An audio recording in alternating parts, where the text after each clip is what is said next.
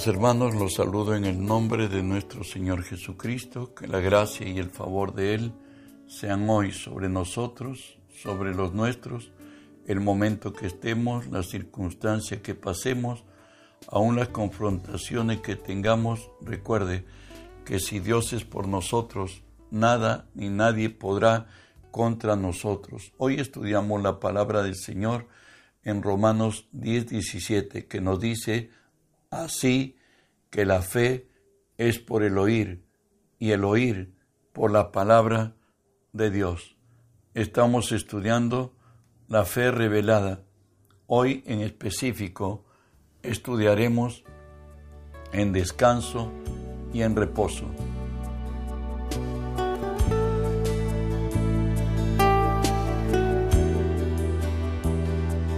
El consumado es de Jesús en la cruz en el, del Calvario declara que nuestra salvación en Él es completa.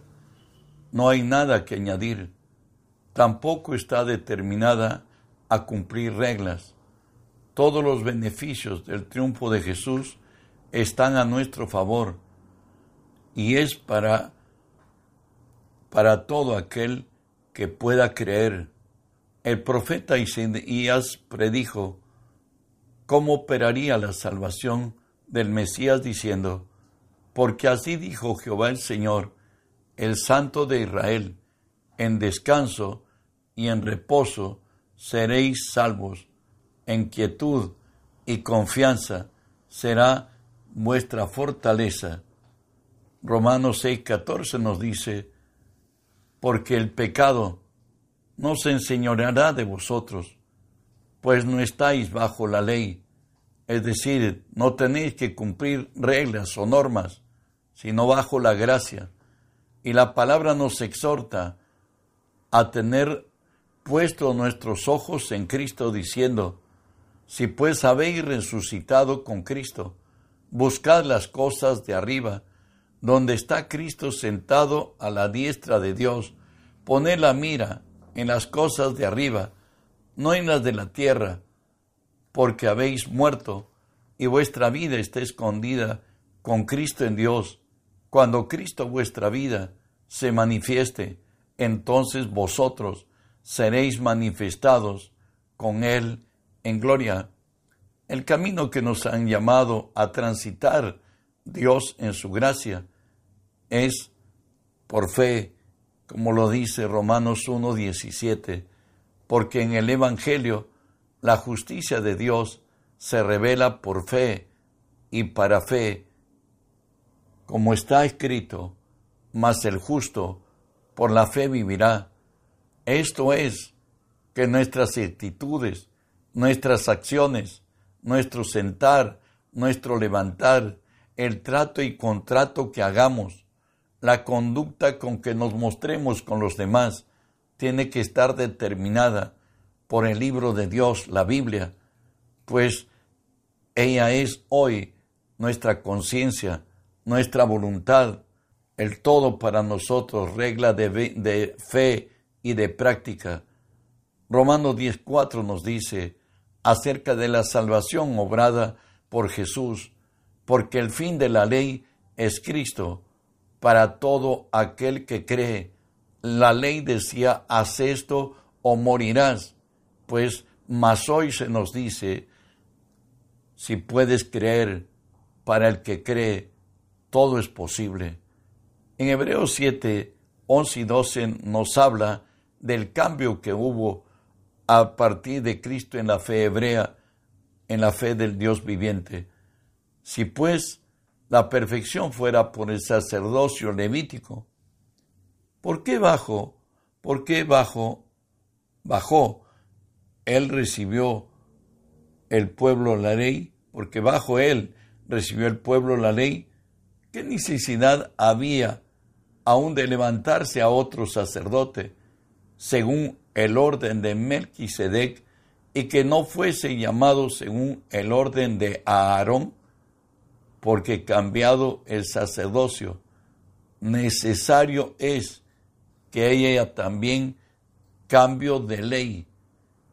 Por ello nos dice Romanos 6:14, porque el pecado no se enseñoreará de vosotros, pues no estáis bajo la ley, sino bajo la gracia. Recordemos que la ley no ha sido un ente salvador, sino alguien que calificaba la conciencia del hombre y al transgredir la ley éramos culpables delante de la ley y por cuanto todos pecamos estábamos destituidos de la gracia de Dios. Hoy ya no estamos bajo la ley, por tanto ya no se enseñorea de nosotros, estamos bajo la gracia, donde por gracia se nos es permitido creer y tomar por fe la bendición que de Cristo nos alcanza. Por ello nos dice Romanos 2 Corintios 5, 7, porque por fe andamos y no por vista. Recordemos de la ley, Santiago 2 nos dice así, porque cualquiera que guardare toda la ley, pero ofendiere en un punto, se hace culpable de todos, porque el que dijo no cometerás adulterio, también ha dicho no matarás. Ahora bien, si no cometes adulterio, pero matas, ya te has hecho transgresor de la ley. En otras, teníamos que cumplir todo, y finalmente no hay justo ni siquiera uno, no hay quien haga el bien, todos nos hemos descarriado como ovejas, por cuanto todos pecaron, dice la Escritura, todos están destituidos de la gracia de Dios. ¿Sabe qué? La fe nunca busca exaltar el ego del hombre, manifestado esto por sus habilidades o las obras que pueda producir él. Tampoco consiste en cumplir reglas o normas, sino más bien en glorificar a Jesús, el autor y consumador de nuestra fe, como veremos en versículos que continúan. Hebreos 12, 2 y 3 nos dice, puesto los ojos en Jesús, el autor y consumador de la fe, el cual por el gozo puesto delante de él sufrió la cruz, menospreciando el oprobio, y se sentó a la diestra del trono de Dios. Considerad aquel que sufrió tal contradicción de pecadores contra sí mismo, para que vuestro ánimo no se canse hasta desmayar. En verdad, nos exhorta la palabra que nuestros ojos estén puestos en Jesús, porque hay cuantos cristianos, diría disidentes de la fe, que se apartaron de ellos. ¿Sabe por qué? Porque pusieron sus ojos en los hombres. Y todos los hombres somos falibles. El único que es infalible es Jesús. De Él es quien nunca te puedes avergonzar, ni quien nunca te puede fallar, porque Él es fiel, es Dios, es santo, es justo, es bueno. En Él hay misericordia. De ahí que nos dice que nuestros ojos se deben estar puestos en Él, que es el autor y consumador de la fe. Y además nos dice, considerad al que es que sufrió tal contradicción de pecadores contra sí mismo, para que vuestro ánimo no se canse hasta desmayar. Cuando te sientas abatido, te sientas, estés enfermo, estés quebrantado, mira la cruz, mira a Jesús de la cruz. En Él vas a encontrar sanidad, en Él vas a encontrar paz, tranquilidad. Él en la cruz se dio para que nosotros en fe tomáramos de su gracia. De ahí que nos dice Efesios 6:10, por lo demás, hermanos míos, fortaleceos en el Señor y en el poder de su fuerza, en lo que Dios es, en lo que Dios hace, en lo que Dios puede. El ejemplo lo tenemos en Abraham.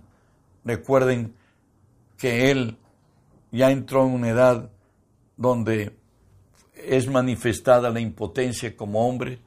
Tenía la esposa que fue estéril durante todo el tiempo de convivencia, pero ahora había cesado su costumbre. ¿Cuál era o debería ser su actitud frente a todas estas circunstancias? Escúchelo, lo encontramos en Romanos 4, 20 y 21. Tampoco dudó por incredulidad de la promesa de Dios, sino que se fortaleció en fe, dando gloria a Dios plenamente convencido de que era también poderoso para hacer todo lo que le había prometido. Abraham se había apropiado en el espíritu. Alguien diría, se embarazó de fe, le creyó a Dios y estaba ciertísimamente seguro que aunque él estaba baldado, como también lo era Sara, que cuando actuara en lo que Dios le ha prometido, pues tendría capacidad de engendrar la esposa Sara, tendría la capacidad de concebir y nació Isaac. Por ello nos dice la palabra, según de Corintios 3:5, a todos los cristianos, no que seamos competentes por nosotros mismos para pensar algo de nosotros mismos, sino que nuestra competencia proviene de Dios, por el hecho de que Dios nos ha elegido y Él vive en nosotros, pues hoy todo lo podemos en Cristo que nos fortalece. Por ello nos decía Juan en Juan 3:27 el Bautista, no puede el hombre recibir nada si no le fuere dado del cielo. Avanzamos más abundantemente de lo que le pedimos. Dios quiere que sus hijos no solo tengan lo suficiente, su propósito es bendecir y engrandecer a los suyos, para así traer bendición a todas las naciones y así alcanzar bienestar, satisfacción y contentamiento. Él nos dice, yo soy tu escudo y tu galardón será grande en sobremanera. También le dijo él, yo doy vida y doy vida en abundancia. ¿Sabe qué? Dios propuso a Abraham un galardón grande en sobremanera. Él anhelaba tener por lo menos un hijo, un heredero. Dios era el único que podía dárselo. Por todo lado, Dios reveló a Abraham que Él suple todo lo que le falta, mucho más de lo que le pedimos, para que lo prometido se materialice.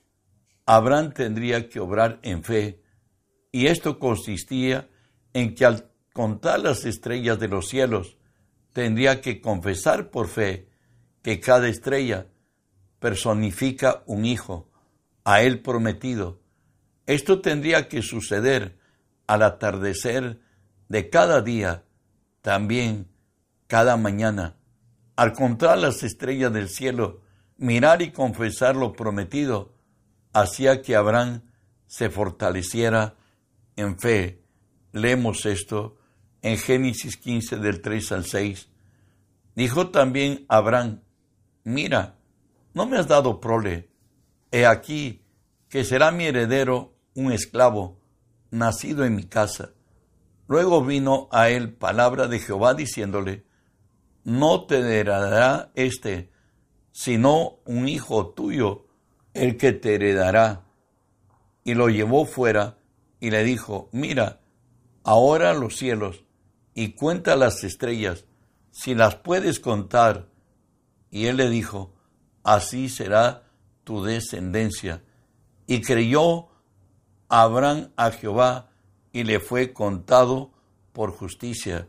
Creerle a Dios es apropiarnos en nuestro espíritu que la promesa de Dios irreversiblemente, irremisiblemente tiene que venir porque Dios no miente y no es hijo de hombre, ni es hombre para que mienta ni se arrepienta.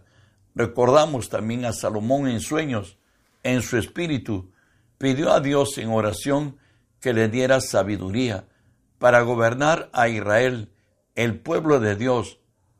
A Dios le agradó la oración de Salomón y le dio conforme a sus riquezas en gloria y añadió cosas que no pidió. Le dio riqueza, gloria, más que todos los reyes de su tiempo. Leemos esto en Primera de Reyes 3, 11 al 14. Y le dijo Dios, ¿por qué has demandado esto? Y no pediste para ti muchos días, ni pediste para ti riquezas, ni pediste la vida de tus enemigos, sino que demandaste para ti inteligencia, para oír juicio. He aquí, yo he hecho conforme a tus palabras, y he aquí, te he dado corazón sabio y entendido, tanto que no ha habido antes de ti otro como tú, ni después de ti se levantará otro como tú. Aún también te he dado las cosas que no pediste, riqueza y gloria, de tal manera que entre los reyes ninguno haya como tú en todos tus días, y si anduvieres en mis caminos, guardando mis estatutos y mis mandamientos, como anduvo David tu padre, yo alargaré tus días.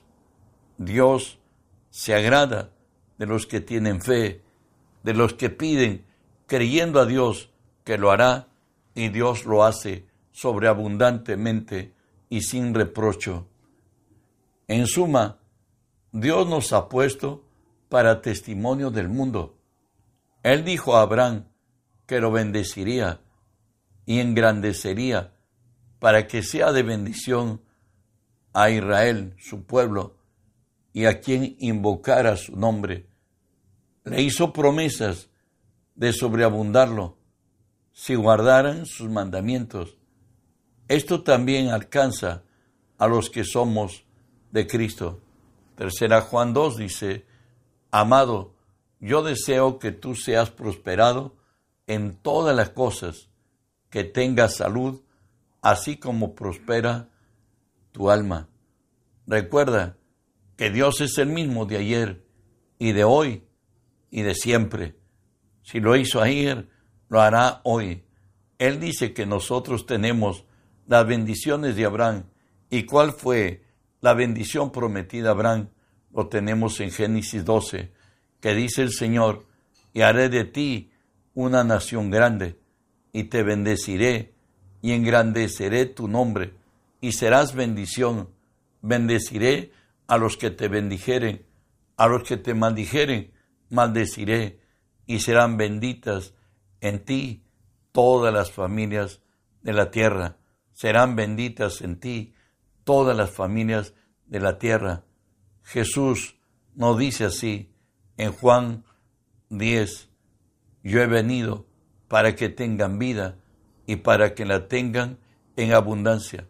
No dice he venido para que tengan vida solamente, sino vida en abundancia. Esto es tener no solamente lo necesario, sino más que lo necesario. Dios quiere hacer de ti y de mí y de todo creyente en su nombre que seamos de bendición para este mundo, que seamos el cauce para que Dios alcance a los que están en necesidad, en quebranto, en dolor, aquellos que necesitan de la gracia de Dios. Y por eso la palabra nos dice que tengannos todos los hombres como servidores de Cristo y administradores de los misterios de Dios. El Señor te dice a mí y a ti en Deuteronomio 28, 13, te pondrá Jehová por cabeza y no por cola, y estarás encima solamente y no estarás debajo, si obedecieres los mandamientos de Jehová tu Dios, que te ordeno hoy, para que los guardes y los cumplas. Hoy como cristianos nos dice esto el Señor. 1 Corintios 1, 26 al 29.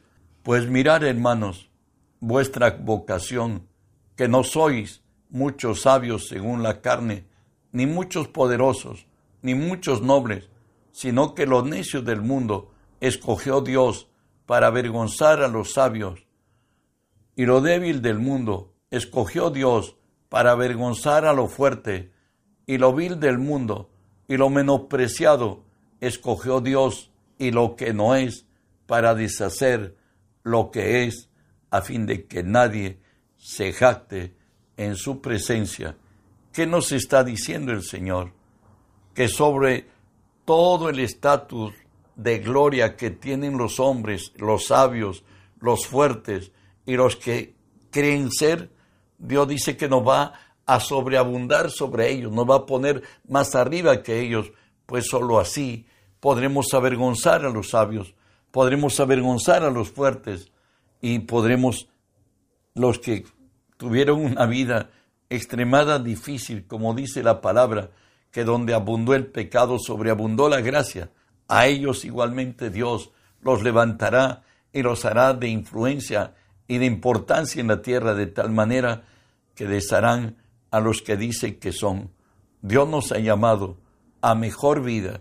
Dios dice que Él nos va a dar mucho más de lo que pesamos, mucho más de lo que pedimos, mucho más de lo que entendemos.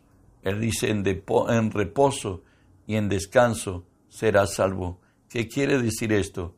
Creyendo, aceptando por fe que en la cruz, con una sola ofrenda, Jesús nos hizo perfectos para siempre a los santificados y que en Él estamos completos y estamos bendecidos. Las bendiciones de su gracia nos alcanzarán. Si podemos creer que Él es el Salvador, seremos salvos. Si queremos creer que Él es el sanador, seremos sanos. Si podemos creer que Él es el libertador, seremos libres. Si podemos creer que Él se hizo pobre para ser nosotros enriquecidos, seremos enriquecidos. Dios no puede mentir. Él es hombre y Él es hijo de hombre. Él nos dice que en descanso y en reposo seremos salvos, pero en quietud y confianza será nuestra fortaleza. Guiados por el Espíritu Santo, seremos impulsados a mayor gloria y seremos de bendición para todas las naciones. Que la gracia del Señor sea sobre ti. Recuerda que tenemos que extender su reino y predicar el Evangelio a toda criatura. Reenvía este mensaje, que otros alcancen esta gracia que hoy Dios está poniendo en tus manos. Bendiciones.